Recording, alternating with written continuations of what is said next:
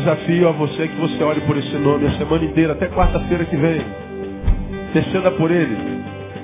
Peça ao Senhor por ele. Apresente-o ao Senhor e Deus vai abençoar você. Efésios capítulo 4. Para quem vem pela primeira vez, nós estamos nesse texto desde fevereiro. Estamos falando sobre não entristeçais o coração, não entristeçais o Espírito Santo de Deus. E mostramos como é que nós entristecemos, por que não devemos entristecer.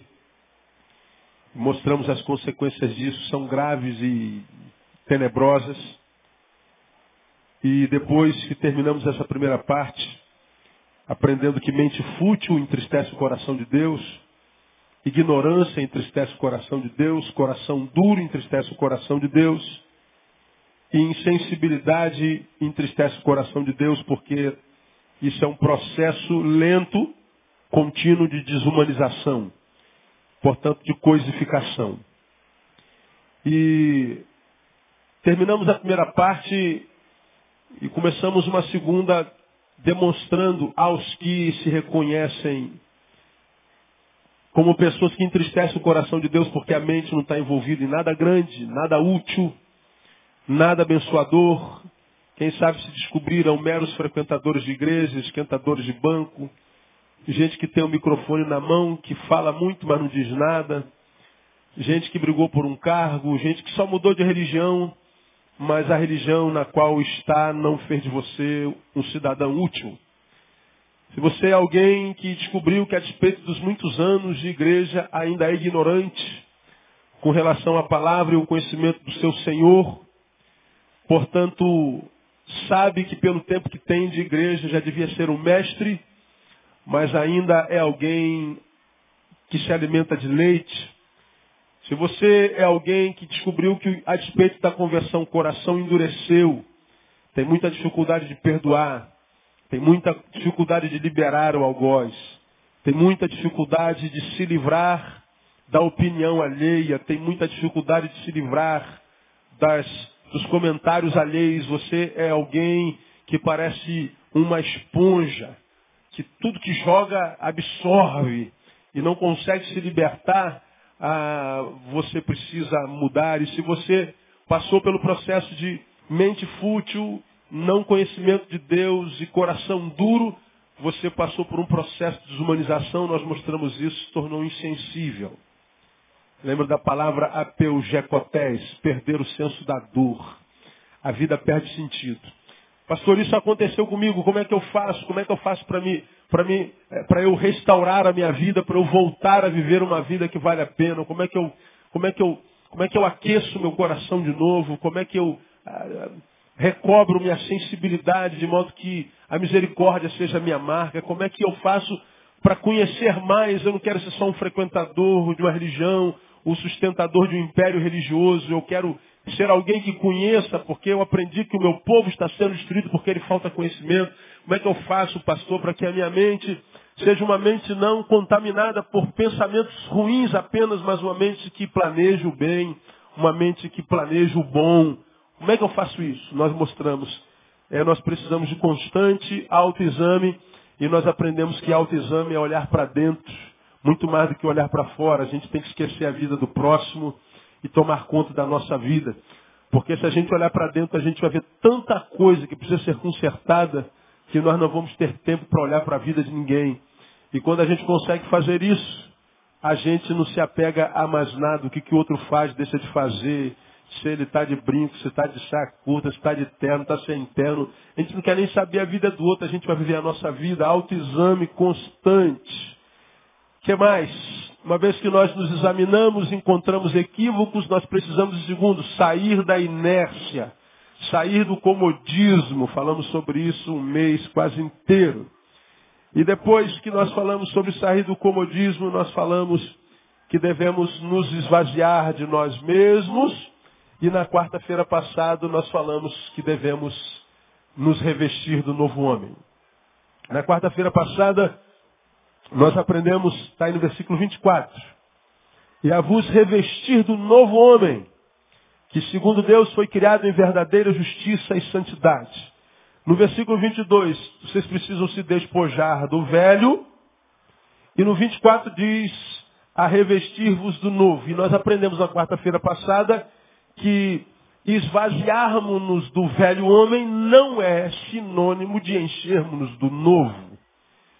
Eu posso me esvaziar do homem maligno, do homem ímpio, do homem carnal, eu posso me converter, deixei o pecado, deixei o mundo, vim para a igreja. Deixar o mundo e vir para a igreja não é revestimento do novo. Eu posso me esvaziar do velho e continuar vazio. O texto diz que quem quer viver uma vida equilibrada, que não seja a vida como a maioria dos crentes que nós conhecemos, que, como eu tenho dito aqui, tem a unção da roda gigante. Um dia está lá em cima bem, outro dia está aqui embaixo querendo morrer. Um dia está lá em cima querendo viver 200 anos, daqui a pouco está aqui embaixo querendo se suicidar. Um dia está tá, tá, tá, tá com tanta unção para derrotar o diabo, no outro dia o demônio desempregado do inferno derruba ele. Um dia ele está cheio da alegria do Espírito Santo, outro dia com a tristeza do inferno. O cara não, não, encontra equilíbrio, o coração na apazigua, não tem o que eu chamo da bênção da permanência. Não tem a bênção da longevidade. Camarada, ele está no óleo, ele vai para o congresso dos extravagantes, ele sobe o monte dos valentes, não sei das quantas, ele faz o jejum da prosperidade, ele vai para a quinta do amor, para a sexta da libertação, para o sábado da vitória, terça-feira da conquista, segunda-feira da, da, da gloriosa unção, e ele está buscando em evento, quando ele sai do evento, ele diz, agora pode vir o inferno inteiro que eu derrubo. Aí ele está numa intensidade espiritual tremenda, muita intensidade, pouca duração. Chega sexta-feira, ele passa um carro com som alto. Aí ele começa. Aí no sábado vai para cabana do Catonho. Aí cabe o cabana do Catonho, vem uma culpa desgraçada. Meu Deus, eu não posso ver isso. Aí domingo de manhã vem para a igreja, tem aquela palavra, ele se ajoelha, chora, baba. E agora ele está, e chega sexta-feira de novo. Aí no sábado tem a vigília daquela irmãzinha do coque, da perna cabeluda, ela vai para lá e vai para vigília, fogo, reteté, anjo de fogo, varão de fogo, bola de fogo, tudo de fogo. E ele fica no fogo danado. Aí sai com a namorada no sábado à noite. É outro fogo. Aí domingo de uma vez para a igreja, o cara no equilíbrio. 90% dos crentes são assim. Ele não consegue ser uma coisa, ou um homem espiritual, ou um homem carnal. E eu falei na quarta-feira que quando a gente não é um homem espiritual, nem um homem carnal, a gente não consegue ser feliz nem no mundo e nem na igreja. Quando eu estou no mundo, sinto aquele prazerzinho da carne, que não há pecado que não seja bom. Todo pecado é gostoso. Aí você sente aquele prazerzinho de 15 minutos, 20 minutos. Depois tem uma semana de culpa. Sendo bombardeado pelo Espírito Santo, não tem paz. Vem para a igreja e fica bem um bom tempo, mas daqui a pouco ele sente saudade daquilo lá.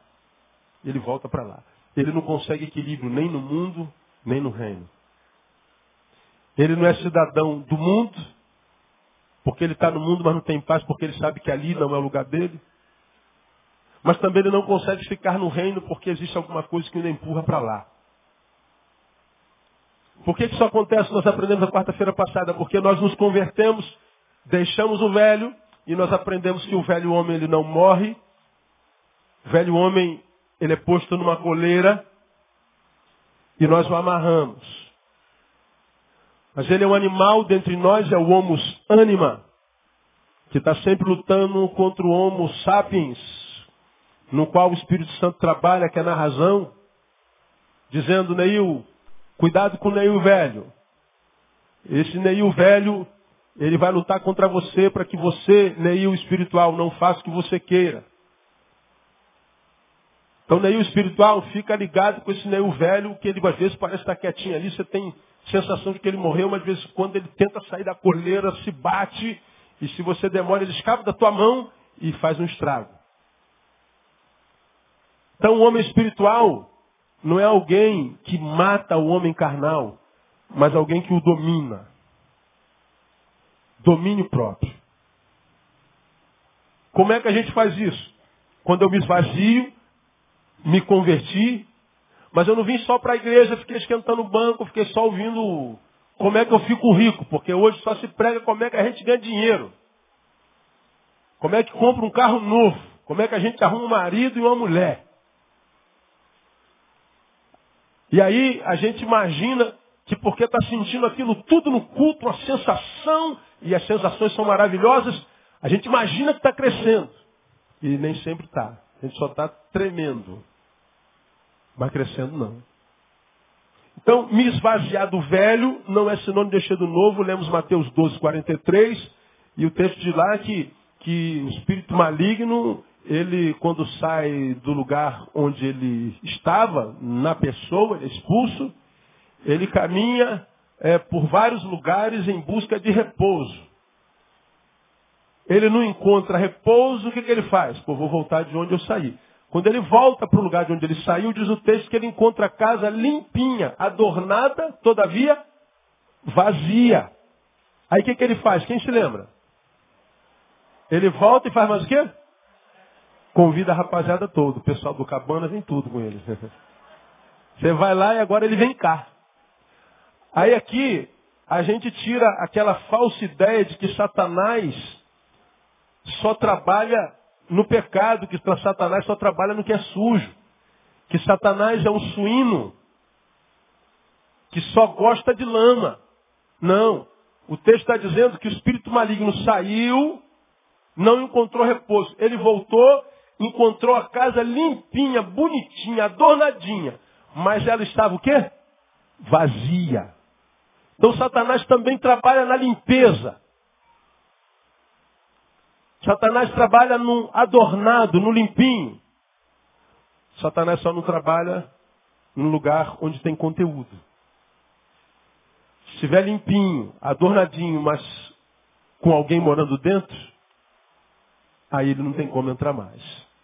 Nós falamos isso na quarta-feira passada. Lemos Isaías 5, versículos 6 e 7, que diz, deixe o ímpio o seu caminho, mas não é só deixar o ímpio o seu caminho, tem que voltar-se para o Senhor.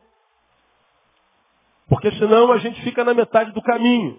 Eu matava, eu roubava, eu bebia, eu cheirava, me prostituía. Aleluia! Mas o Espírito Santo fez uma obra no meu coração, glória a Deus. E a gente vem abaixo, aleluia! Bom, deixou de fazer o mal. E agora? Faz o quê? Você matava, roubava, estuprava e arrebentava e quebrava. E agora faz o quê? Agora eu vim para a igreja e escuto o pastor pregar. Pô, mas quando tu era do diabo, tu trabalhava a beça. Quando tu era do diabo, tu produzia a beça. E agora? Agora eu uso terno e gravata. Limpou? Limpou. Mas encheu? Não mudou só o exterior, irmão. A casa está vazia. Aí você fica no óleo do primeiro amor, mas logo, logo o amor vai e a gente cai naquela palavra de Jesus à igreja do Apocalipse. Tenho, porém, contra ti que tu deixaste o quê? O teu primeiro amor. Você sabe do que ele está falando? É da motivação. A forma como você fazia, o que te fazia fazer, qual era a tua força propulsora. Deus está dizendo assim, eu me lembro que quando você estava no primeiro amor, você ainda estava cheio de mim, do novo, e você então fazia com gana, com graça, com amor, com denodo. Era a tua vida, fazia parte de você, mas você não se revestiu do novo todo dia, você não buscou o novo todo dia, então você foi permitindo que a chama fosse se extinguindo, extinguindo, extinguindo, e você agora continua fazendo, só que não mais com um primeiro amor. Aí a gente volta para Jeremias 48, 10, onde há uma palavra de maldição, onde o profeta diz, maldito todo aquele que fizer a obra do Senhor, como? Diga relaxadamente. Diga sem amor. É disso que ele está falando. Esse texto, para mim, o mais grave é que não há maldição para quem não faça a obra do Senhor. Maldito todo aquele que não fizer a obra do Senhor. Não, não é isso que lá. Maldito todo aquele que fizer a obra do Senhor. Só que com a motivação errada. Aí, para a gente ministrar o que eu tenho para você hoje, uma, uma frasezinha para a gente ligar a mensagem de quarta-feira passada com a de hoje. A forma como você serve o Senhor hoje é semelhante à forma como você servia ao Senhor ontem? A fome que você tem de Deus hoje é semelhante à fome que tu tinhas de Deus ontem? Bom, pastor, nós temos que nos revestir do novo. Tenho. Como é que a gente faz isso? Porque na sua cabeça evangelicada, nem sempre evangelizada, a gente acredita que para a gente se revestir do novo, a gente tem que fazer o quê? Pense. O que, que a gente precisa fazer para que nós nos revistamos do novo homem? Pense algumas coisas. Pensou? Agora veja se o que você pensou não está ligado a comportamento.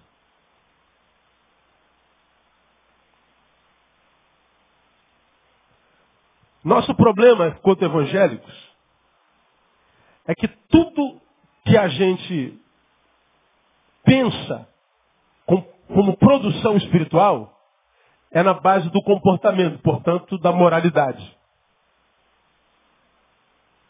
A gente acha que bom crente é quem, por exemplo, vamos traçar um perfil de um bom crente. Vamos imaginar que eu tenha uma tela aqui, um papel grande, desse tamanho, eu esteja com a caneta na mão, e eu vou desenhar um crente.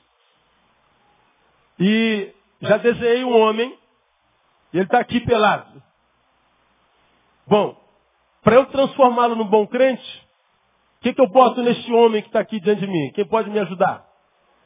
Bota o quê?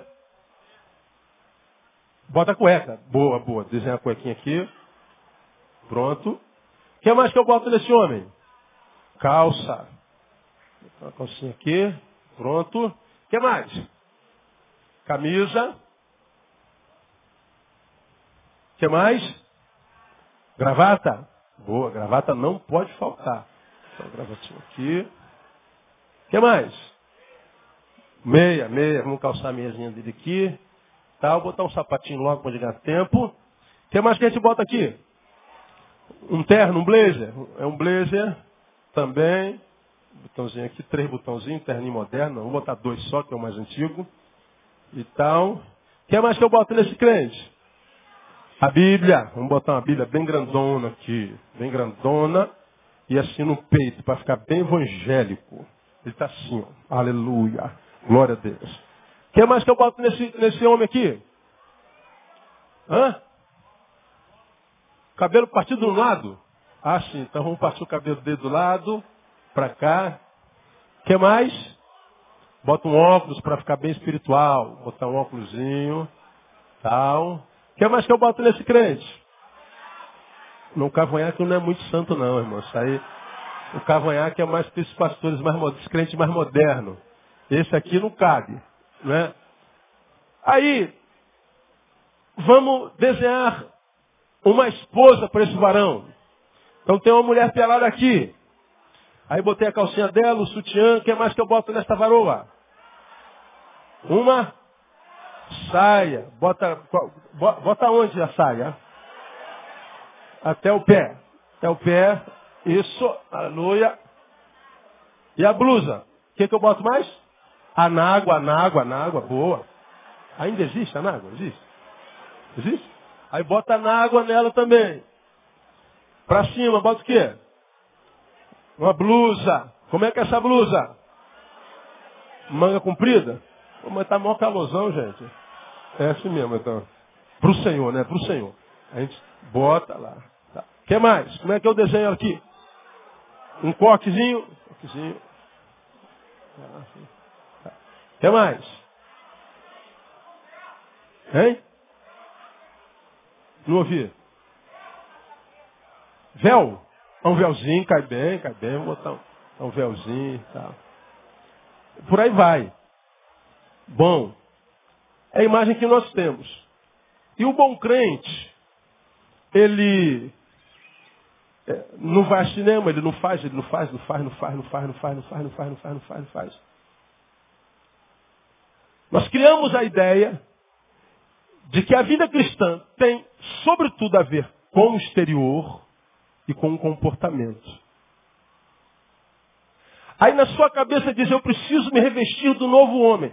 O novo homem é o novo homem que usa roupa diferente, que anda diferente, que vai para lugares diferentes, tudo que o outro não fazia. O teu velho homem ia para o Maracanã ver jogo de futebol? Não, agora a bola é o ovo do capeta, não pode mais. Ah, você ia para restaurante comer com amigos? Você não pode mais. A gente vai tirando, mudando comportamentos. O que quase sempre é bom. Mas que nem sempre revela o que há dentro. Aí o que, que nós vemos com muita frequência? Muita gente, quando se converte, ele cria esse estereótipo comportamental. E antes ele quebrava tudo, agora ele conserta. Ele diz, eu estou transformado. Jesus mudou a minha vida, porque eu fazia aquilo, agora não faço mais. Pois é. Ele não faz por muito tempo. Mas vai chegar um tempo que se dentro dele não for trabalhado, que o velho homem vai se libertar ou vai conseguir esticar a coleira e vai fazer com que ele sinta saudade daquilo lá. E aí ele vai estar aqui fazendo o que está fazendo para a glória de Deus, mas a cabeça dele está lá. O coração dele está lá. E onde estiver o seu coração, diga, ali estará o vosso, consequentemente, onde estiver o vosso tesouro, ali estará o seu coração. Aí a gente vê um monte de gente na igreja, comportadão, com ternão, bonitão, com cocão, mas cuja fraqueza dele era uma fraqueza de caráter, era fofoqueiro, por exemplo. Se converte, está aqui, com aquela roupagem toda estereotipada, Aí tem uma irmãzinha lá do outro lado que está toda moderninha. E ela fica daqui falando mal daquela irmã que está lá, diferente dela. E a gente diz assim, porque aquilo é uma vergonha, eu não posso aceitar aquilo. No fundo, no fundo, é que ela e aquela estão na mesma igreja, recebendo a mesma ministração. E aquela irmã parece ser tão abençoada, tem sorriso nos lábios, bonita, todo mundo a admira, e eu me tornei uma bruxinha. Me sacrifiquei tanto para ter aquilo e muitas vezes eu não tenho. Então, ter aquela pessoa me incomoda. Só que o velho homem que já está agindo em mim, na disfarçatez, na mentira, na luta entre o meu exterior e o meu interior, o meu exterior e o meu interior estão em crise, só que ninguém sabe. Eu estou uma coisa que eu não sou. E o que eu sou, eu não estou. Só que eu já vendi essa imagem na comunidade na qual eu congrego, que eu não posso mais mudar, porque senão eu posso perder um cargo, posso perder respeito, posso perder honra. E aí eu vou empurrando essa imagem que eu construí, que não é o que eu sou, é o que eu estou, Muitas vezes por um, dois, três, quatro, cinco, dez anos. Aí a gente vê muitos crentes, depois de dez anos, vinte anos de crente, surtando. Indo para o mundo. O monstro que foi reprimido a vida inteira, ele vai na nossa hipocrisia, na mentira que a gente conta para os outros e para nós, esse monstro vai se fortalecendo. Esse monstro vai se robustecendo. Esse monstro que cabe dentro do meu corpo de 1,86m, ele vai crescendo tanto que chega uma hora que ele se torna um monstro de 1,90m. Um monstro de 1,90m não cabe dentro de um corpo de 1,86m. E quando ele se torna maior do que eu, ele vem à tona, puf! E a gente diz, meu Deus, o que, que aconteceu com o irmão fulano de tal? O que, que aconteceu com a irmã fulana de tal? Meu Deus do céu! É porque ele vem reprimindo, reprimindo, reprimindo, reprimindo, reprimindo fingindo que não está sentindo nada, e algumas teologias nos ensina a negar a coisa. Eu declaro que eu não estou sentindo isso, eu declaro que eu não estou vendo isso, eu declaro que eu não estou olhando para a perna daquela irmã, eu declaro que os seios daquela irmã não estão me incomodando, não estão mexendo comigo, eu declaro que eu não estou sentindo tesão, eu declaro que eu não tenho vontade de fazer fofoca, eu de... mentira, está sentindo tudo.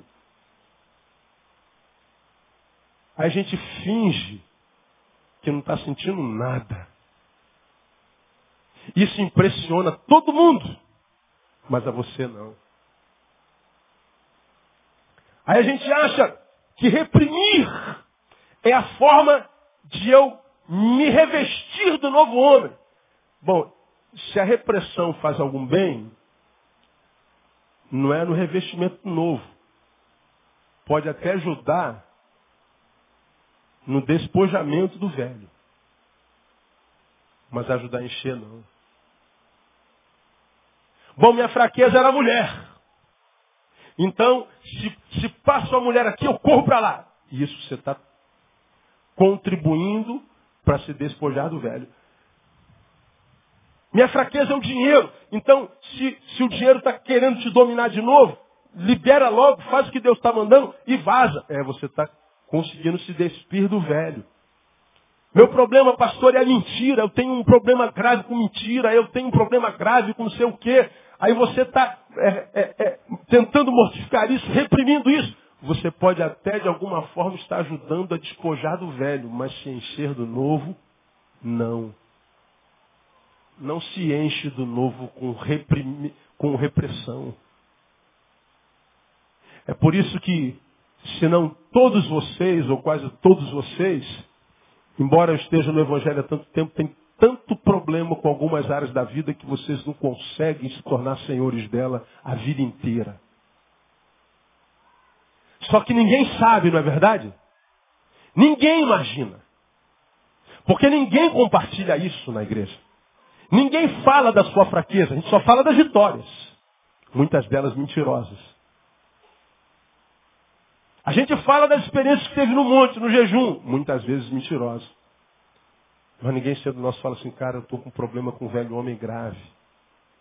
Eu queria que você me ajudasse. E muitas vezes não tem o que fazer para ajudar mesmo. Aí nós vivemos, irmãos, as nossas crises existenciais, nossas crises espirituais, e porque somos crentes de verdade, achamos que somos o único que sente o que a gente está sentindo. Aí vem o diabo, que percebe que você não tem discernimento, não tem conhecimento, não tem ministração, e trabalha o que na tua vida? Culpa. Ao ponto de dizer para você, você não é digno de estar nesta igreja. E você faz o quê? Vai para o mundo.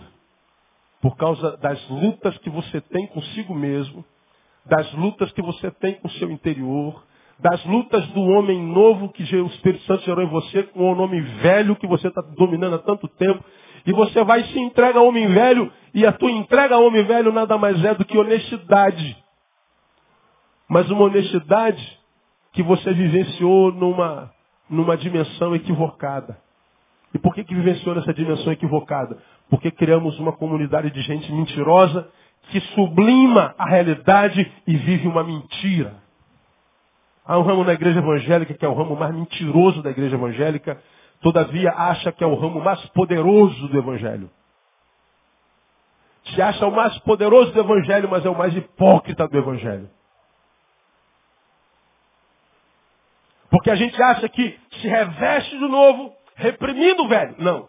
A repressão pode me ajudar durante um tempo para que eu possa segurar o velho. Mas me revestir do novo é diferente. Pastor, fala logo, pelo amor de Deus, como é que a gente se reveste do novo. Primeiro, tendo coragem de questionar a nossa verdade o tempo inteiro. Repita após mim, eu me revisto do novo, tendo coragem de questionar minhas verdades. É isso aí que muitos crentes não têm coragem. Por exemplo, você acredita numa coisa, numa doutrina. Te ensinaram uma doutrina, te ensinaram não sei o que, sei lá o que na igreja, te ensinaram uma coisa da palavra. Aí você acreditou nisso a vida inteira, 10 anos, 15 anos, 20 anos, acreditando nisso. Aí você, por algum acaso, conhece uma pessoa que, que, que no, no, trabalho, que chegou no, no teu trabalho, e essa pessoa senta contigo no almoço, vocês começam a conversar sobre isso, e ele diz uma frase, ou então conversa contigo cinco minutos, e aquela palavra de cinco minutos desconstrói aquilo que você creu 20 anos. Aí tu fica com raiva da pessoa. Você não tem conteúdo para desdizer o que ela disse, você diz, esse cara está sendo usado pelo diabo. Às vezes a gente ouve uma palavra, seja naquela igreja, seja no site, seja na televisão, sei lá, uma palavra que me aborrece. Uma palavra que você ouviu e que te deu uma raiva danada do pregador. Uma palavra que não deixou você dormir. E você não tem coragem de perguntar por que essa palavra me incomodou tanto. Mas você só diz assim, eu não concordo com ela. É, não concorda, apaga, vira as costas e vai embora. Mas você não concorda com ela? Mas ela está aqui, ó. Nhaco, nhaco, nhaco, nhaco, nhaco, nhaco, nhaco, nhaco.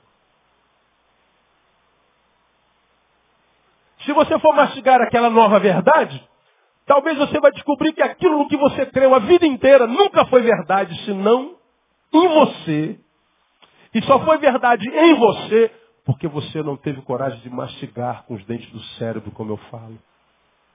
Você foi uma massa de manobra que acreditou numa verdade a qual você não mastigou. Carregou um pacote a vida inteira que você nunca abriu. Aí quando a gente usava antigamente o termo a ficha caiu, hoje não dá nem para usar mais a ficha caiu porque não tem mais ficha para cair.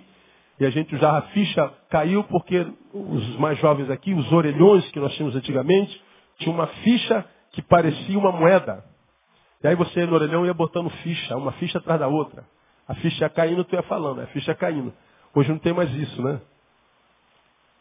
Mesmo que você descubra que aquilo que ele está falando, que confronta o que você crê, que aquilo que ele está falando tem sentido na palavra, você descobre que a tua verdade foi confrontada, você descobre que, quem sabe, a tua verdade não é verdade, mas tu prefere ficar com a mentira que é a tua verdade do que mudar.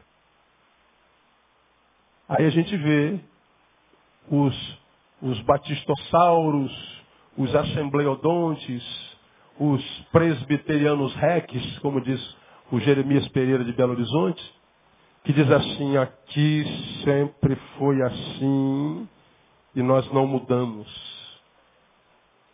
Só não muda quem morreu.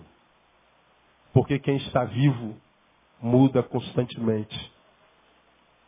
Princípios bíblicos não mudam, mas a forma de praticá-los sim. Quantos crentes, irmãos, eu tenho encontrado no caminho que acreditaram numa coisa há 10 anos. E às vezes faz uma pergunta, a gente dá uma resposta, parece que o que ele creu em 15 anos é mudado por uma frase.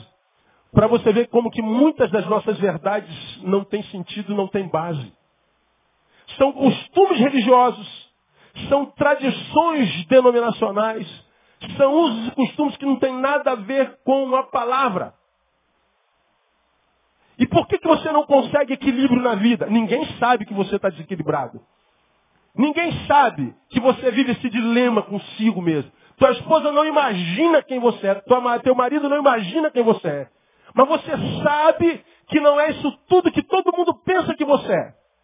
Você consegue mentir para todo mundo, mas não mente para si. Logo, nunca vai ser feliz. Vai continuar sendo essa farsa. Vai ter a recompensa dos fariseus. O que, que os fariseus buscavam, ensinava Jesus? O tapinha nas costas, o reconhecimento dos homens? É, digo-vos que já recebestes o vosso galardão. É isso que você quer, recompensa dos homens? Então, tudo que você vai ter na vida é esse galardão dos homens. Mas de Deus você não vai ter nada. Nunca vai viver uma vida que vale a pena ser vivida. Essa palavra, portanto, não é palavra para hipócrita. Essa palavra é para quem é homem, quem é macho. Aqui eu me lembro do maluco beleza. Quem sabe quem é o maluco beleza? Eu prefiro ser uma metamorfose ambulante do que ter aquela velha opinião formada sobre tudo. Do que ter aquela velha opinião formada sobre tudo. O maluco está dizendo, eu prefiro ser uma metamorfose ambulante, ou seja, eu quero ter a capacidade de mudar, a capacidade de evoluir. Nós acabamos de cantar Leva-me além. Mas tem alguns que têm aquela velha opinião formada sobre tudo. E você diz, mas mãe, pensa comigo. Não, meu filho, você tem razão, mas eu sempre fiz assim, então eu vou continuar. Mas está errado, mãe, isso não é mais verdade, isso nunca foi. Eu sei, meu filho, mas eu vou ficar aqui.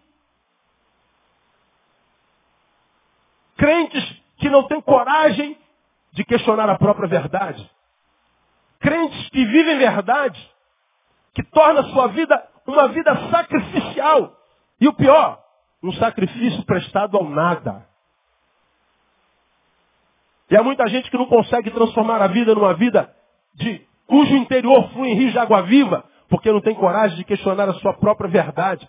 O versículo, irmão, 23, que está aí na sua Bíblia, que fala, vem depois do revestirmos-nos do novo. Cadê? Saiu daqui. Diz, a vos renovar aonde? No espírito da onde? Da vossa mente. Ele está falando de uma renovação mental. Falamos sobre isso na quarta-feira retrasada, quando diz, é, é, Paulo fala aos, aos, aos Filipenses capítulo 2, versículo 5, tende em vós aquele sentimento que houve também em Cristo Jesus, ou seja, a disposição mental que houve em Cristo Jesus. Agora, nós evangélicos não somos ensinados a pensar, nós somos ensinados a fazer.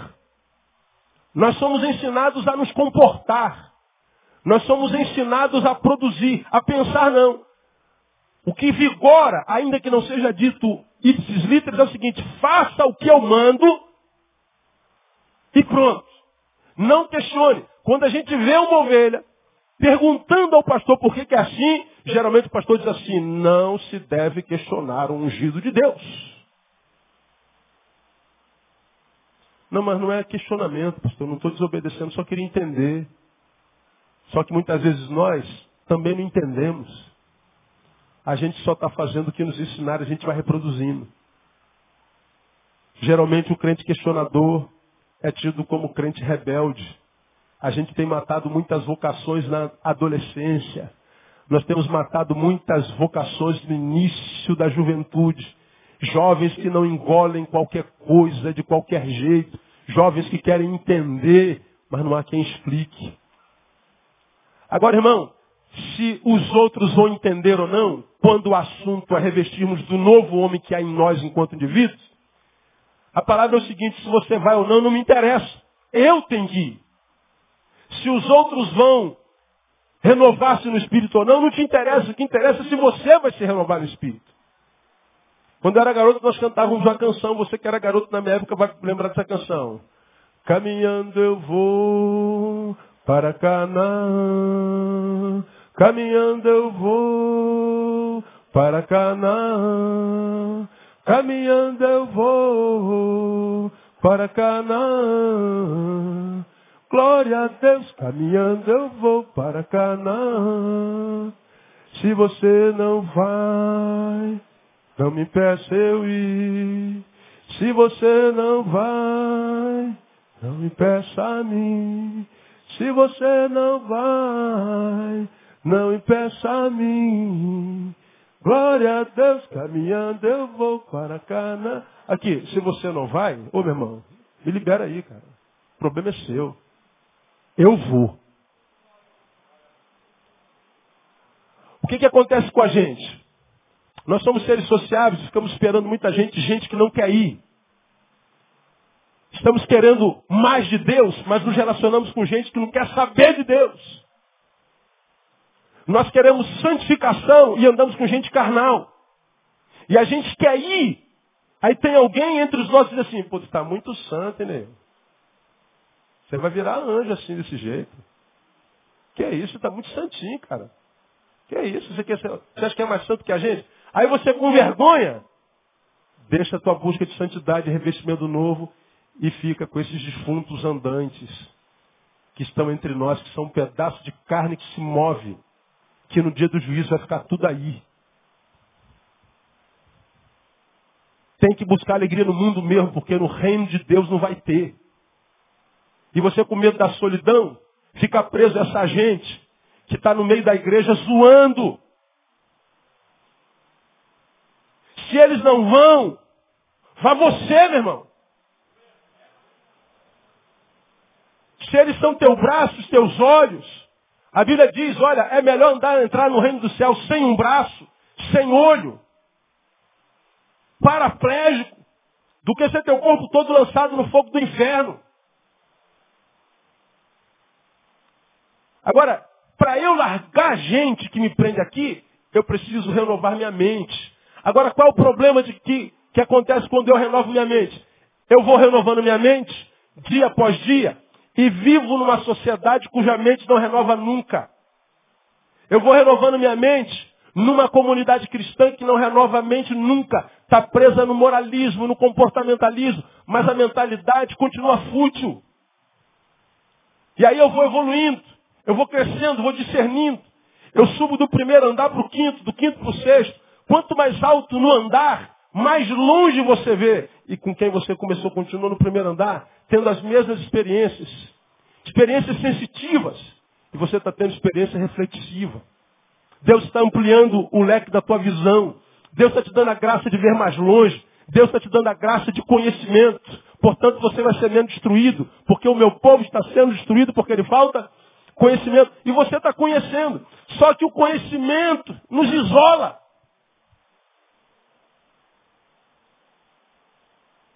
A sabedoria nos isola. E com medo muitas vezes da solidão, a gente fica entre os ratos.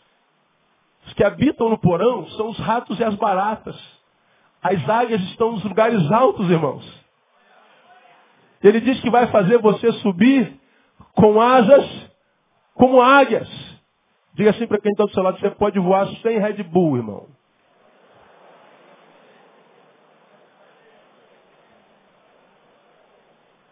Como é que eu faço isso, pastor? Renovando minha mente.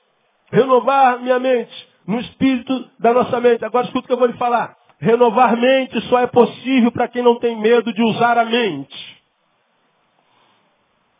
Renovar a mente só é possível para quem não tem medo de usar a mente. Porque se eu tenho medo de usar a mente, eu nunca vou me revestir do novo homem. Agora é tristeza.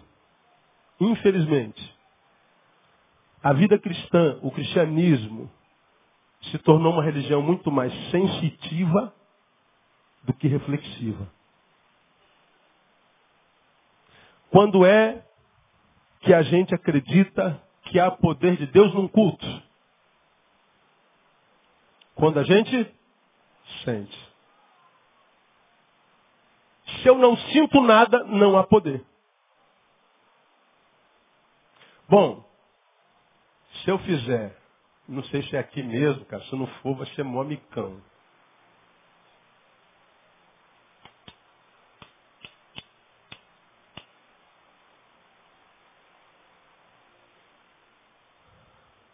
O que, que eu fiz aqui agora?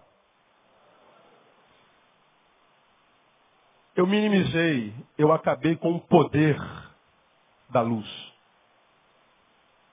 Você sentiu alguma coisa? Não, né? Então vou liberar poder sobre a vida de vocês de novo.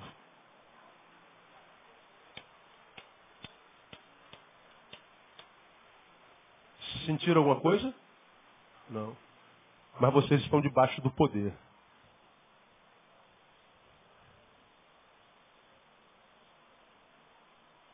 E se tirar o poder, nossa vida vira trevas. Nós estamos debaixo de um poder poderoso. E esse poder não está mexendo com a minha sensação no momento. Sabe o que, que acontece com vocês? Se a sensação não for o sinal, vocês não sabem que poder de Deus está passando.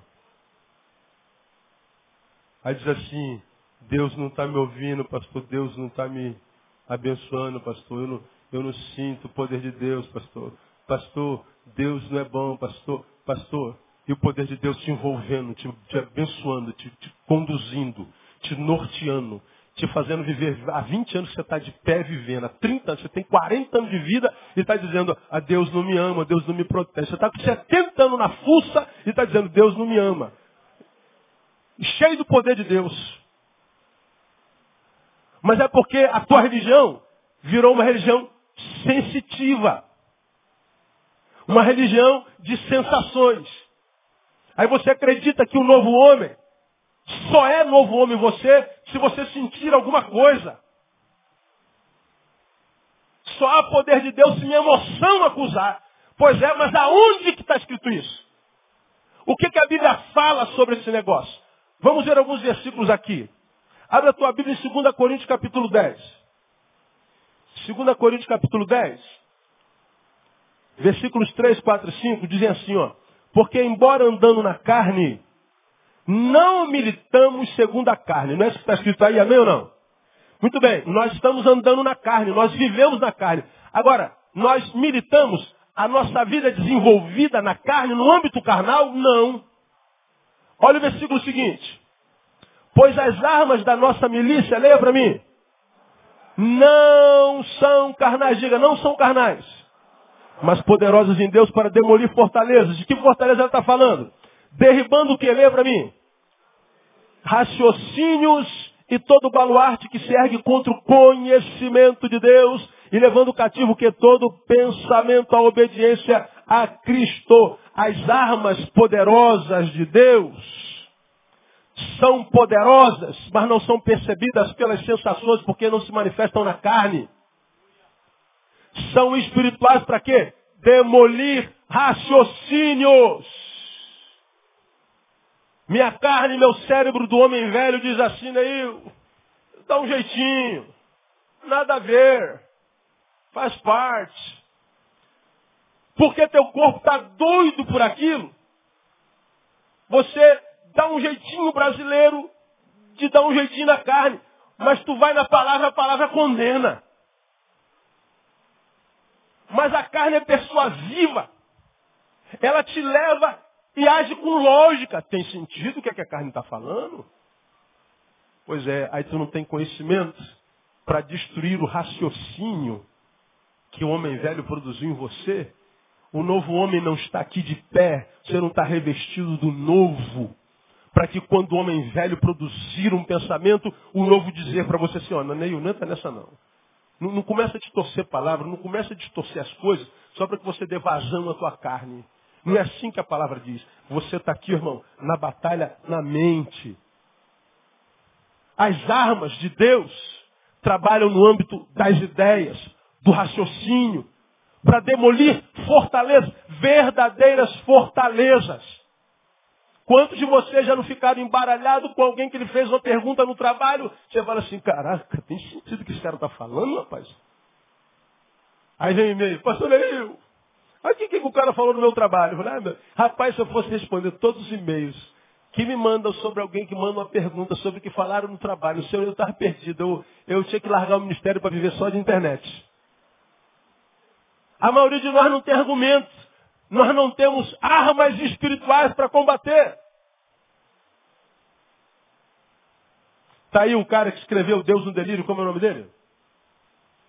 Lembra vocês? Richard Dawkins, isso. O cara virou um, um, um, um anti-evangelista. Ele está viajando o mundo, largou quase todo o trabalho para pregar o ateísmo. Ele virou o pastor do ateísmo, virou um ministério.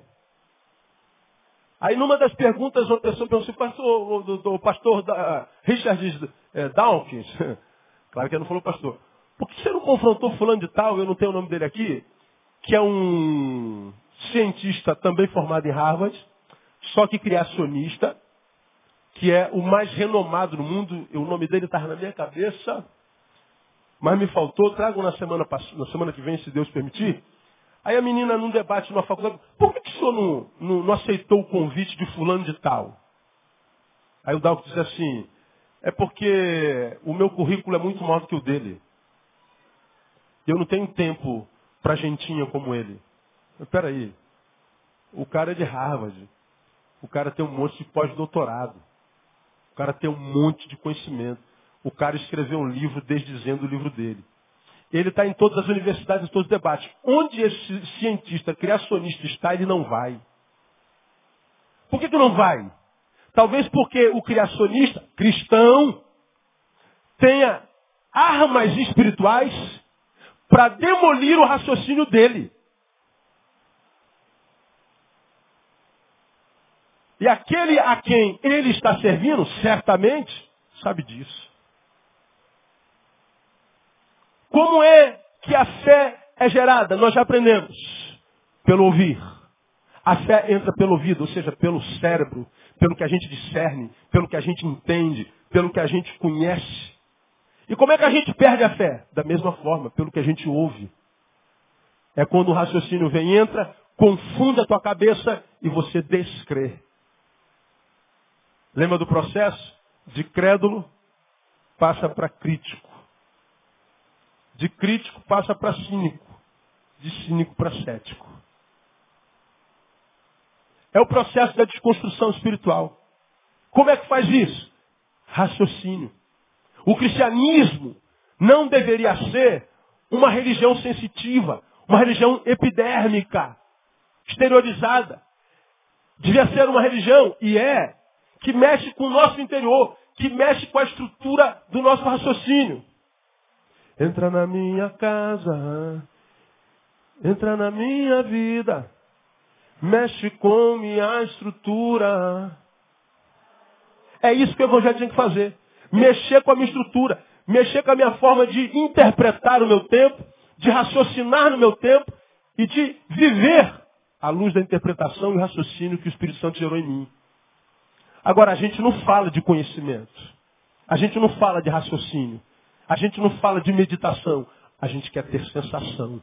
Porque quando a gente tem sensação, a gente tem a ideia que está debaixo do poder, porque mexe com o homus anima, com o nosso lado animal, mexe com as nossas emoções, mas nem sempre mexe com o nosso homo sapiens. Isso é sério. As armas poderosas de Deus o são para demolir fortalezas. Que fortalezas são essas? Raciocínios contra todo o conhecimento de Deus. Agora escuta aí. Se ele nos arma, as armas da nossa milícia. Deus nos deu armas. Diz que são poderosas. Diz que não são carnais. Para que que Deus nos daria armas e armas poderosas? Para nós guerrearmos. Nós estamos numa guerra. Aí a gente diz assim, guerra contra o diabo. Também, só que esse, a Bíblia diz que ele já está e que está debaixo. Lembra? Quer mandar um recado para o diabo? Escreve na sola do sapato. Bom, esse já está vencido. Mas ele diz que ainda assim nos dá armas poderosas para lutar contra quem? Contra os raciocínios, contra nós mesmos, contra todo que nos quer roubar do conhecimento de Deus. É por isso que Jesus disse lá, ó, se algum de vós quiser vir após mim, faça o quê? E como é que a gente se nega?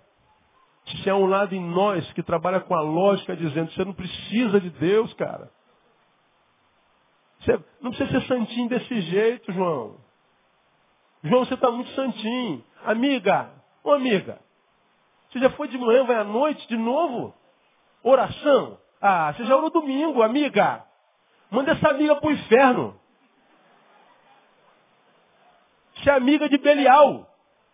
Porque um amigo de Deus diz assim, tu vai orar, amiga? Vai mesmo, amiga. Eu perco você, mas se é para você estar tá diante de Deus, você está na companhia melhor do que eu. Diga que você não encontra gente assim na sua igreja. Ah, jovens, diga adolescentes que você não tem alguém na toca que fala assim, vai na oração de novo. É um negócio de oração. Ah, não, diga, não acredito que você vai deixar de ir para cabana para ir para, sei lá o quê. Aí tu fica com esses defuntos andantes, morrendo com eles. Aí não sabe o que está nessa. Aí que você está aí. Né? Vamos lá, vamos terminar. Filipenses capítulo 2.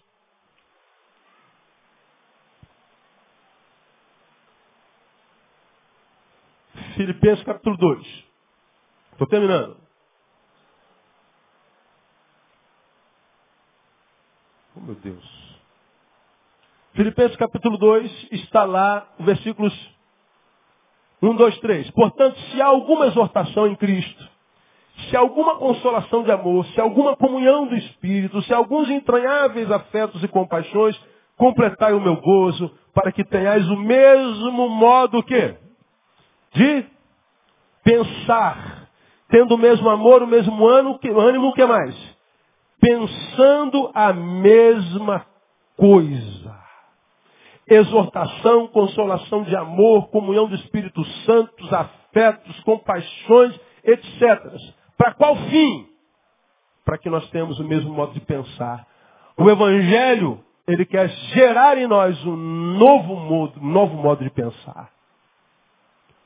Um novo modo de interpretar a vida. Um novo modo de lidar com os sentimentos um novo modo de se viver como? Da mesma forma como Jesus viveu. Cristianismo muda raciocínio. Colossenses 3, passa mais um, um, uma páginazinha aí. Olha que coisa interessante. Um, se pois foste ressuscitado juntamente com Cristo, se é que foi, né? Buscai as coisas que são de cima, onde Cristo está, assentado à destra de Deus. É versículo 2, leia comigo. Pensai nas coisas que são de cima e não nas que são da terra. Pensai nas coisas que são de cima. Se de fato ressuscitamos com Cristo, o que, que muda? O pensamento. Agora a gente pensa no que é do alto. Agora, vamos olhar para a nossa vida. Quanto tempo da tua vida tu pensa no que é do alto e quanto tempo da tua vida tu pensa no que é de baixo?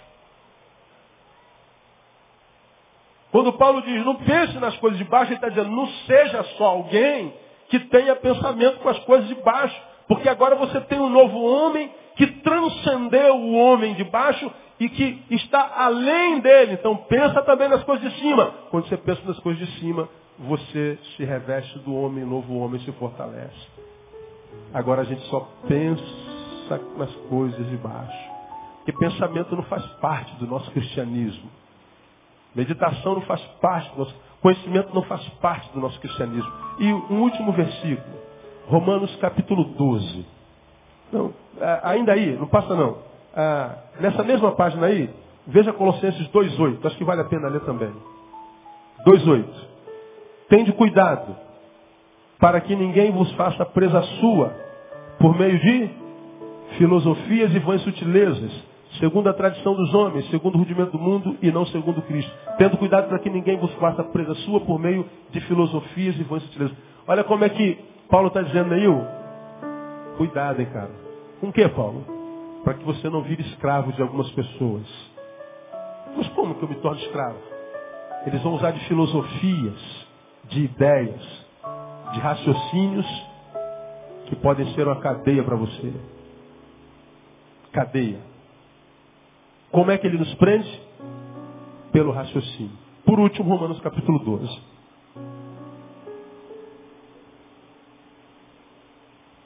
Esse você conhece de có e salteado. Romanos 12.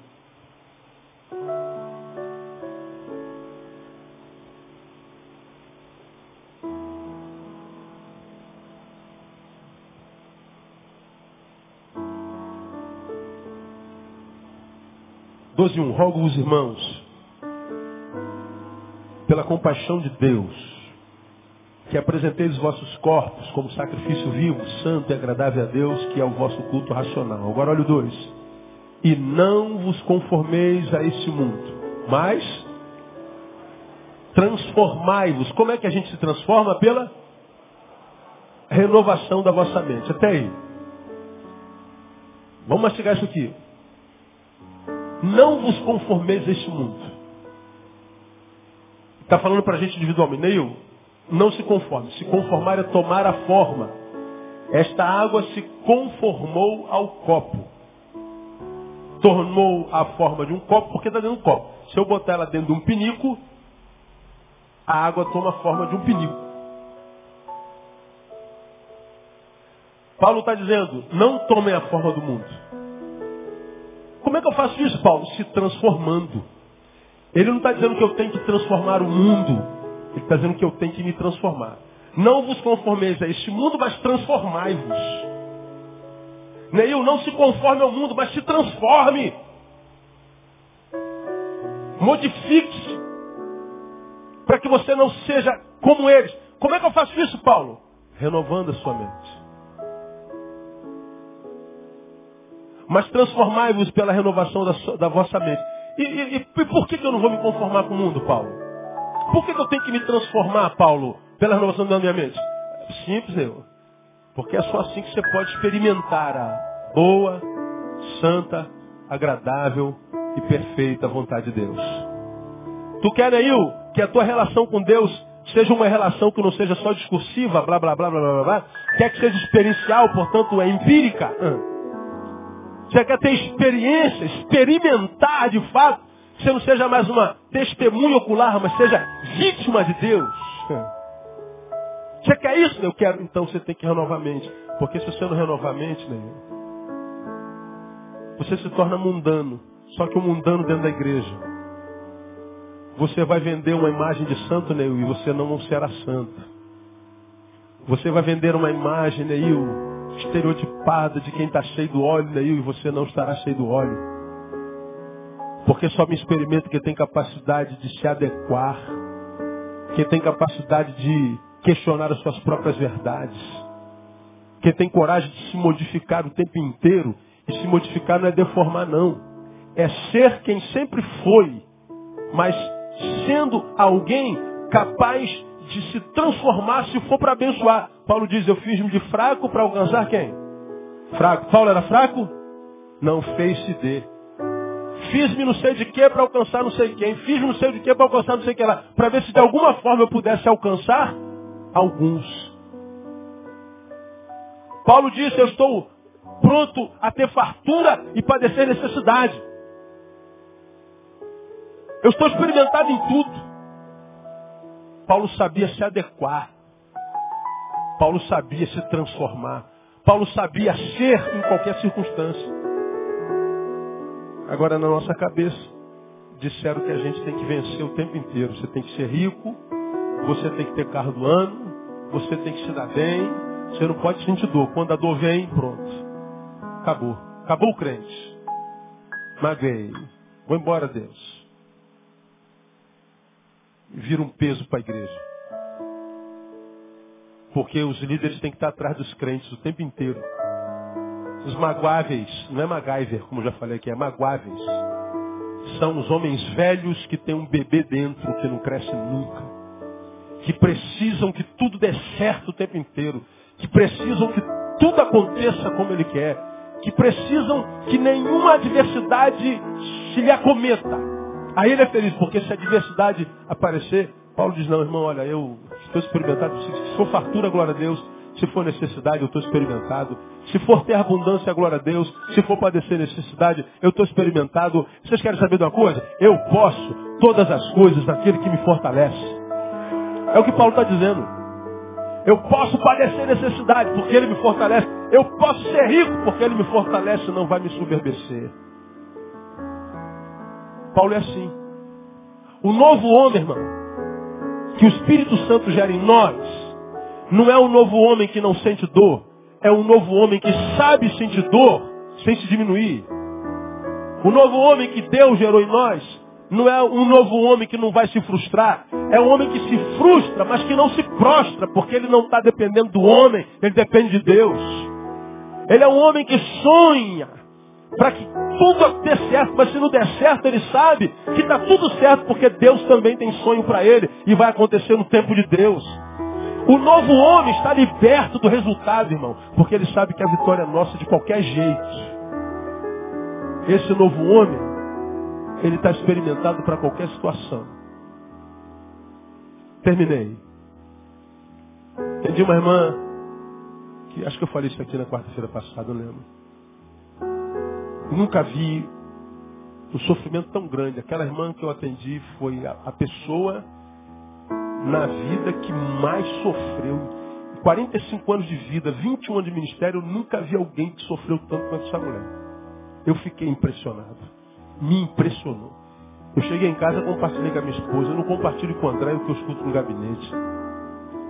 Mas eu fiquei tão chocado com a dor que aquela mulher passou por tantos anos, mas tão chocado, que eu, eu, eu, eu, eu, eu penso nessa mulher todo dia. Aí o velho homem diz assim, como é que Deus pode permitir uma dor dessa? Ah, não vem não, velho. Vem com essa parada não. Você quer que eu me prenda na dor dela? Deixa de ser besta, o, Neil, velho.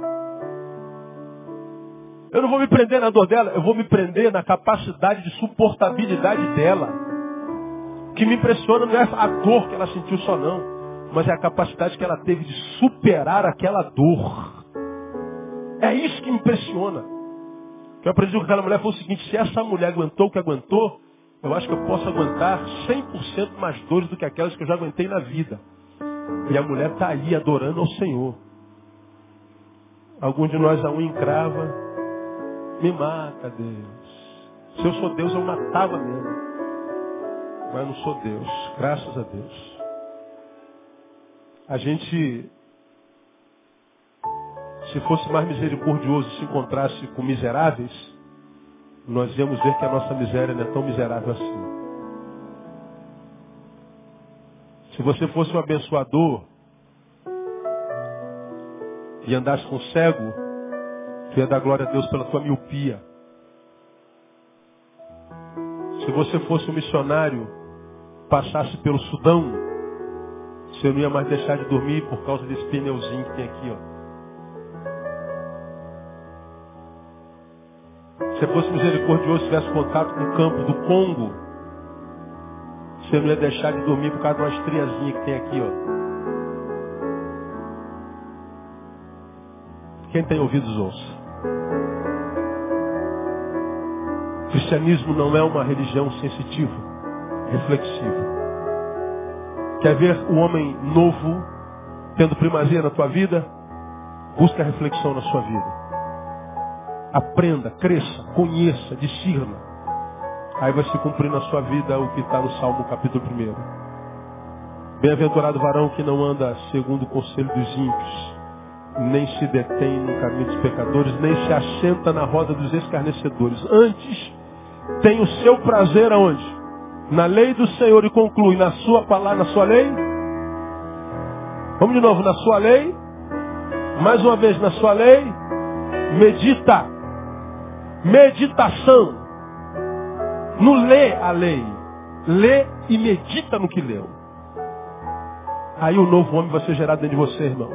E quando esse novo homem nascer e tiver primazia dentro de você, que venha o mundo, irmão.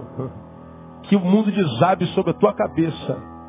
Há um novo homem preparado para suportar qualquer coisa, porque maior é o que está em nós do que aquele que está no mundo. Aplauda ele bem forte, vamos ficar em pé. Vamos embora para casa.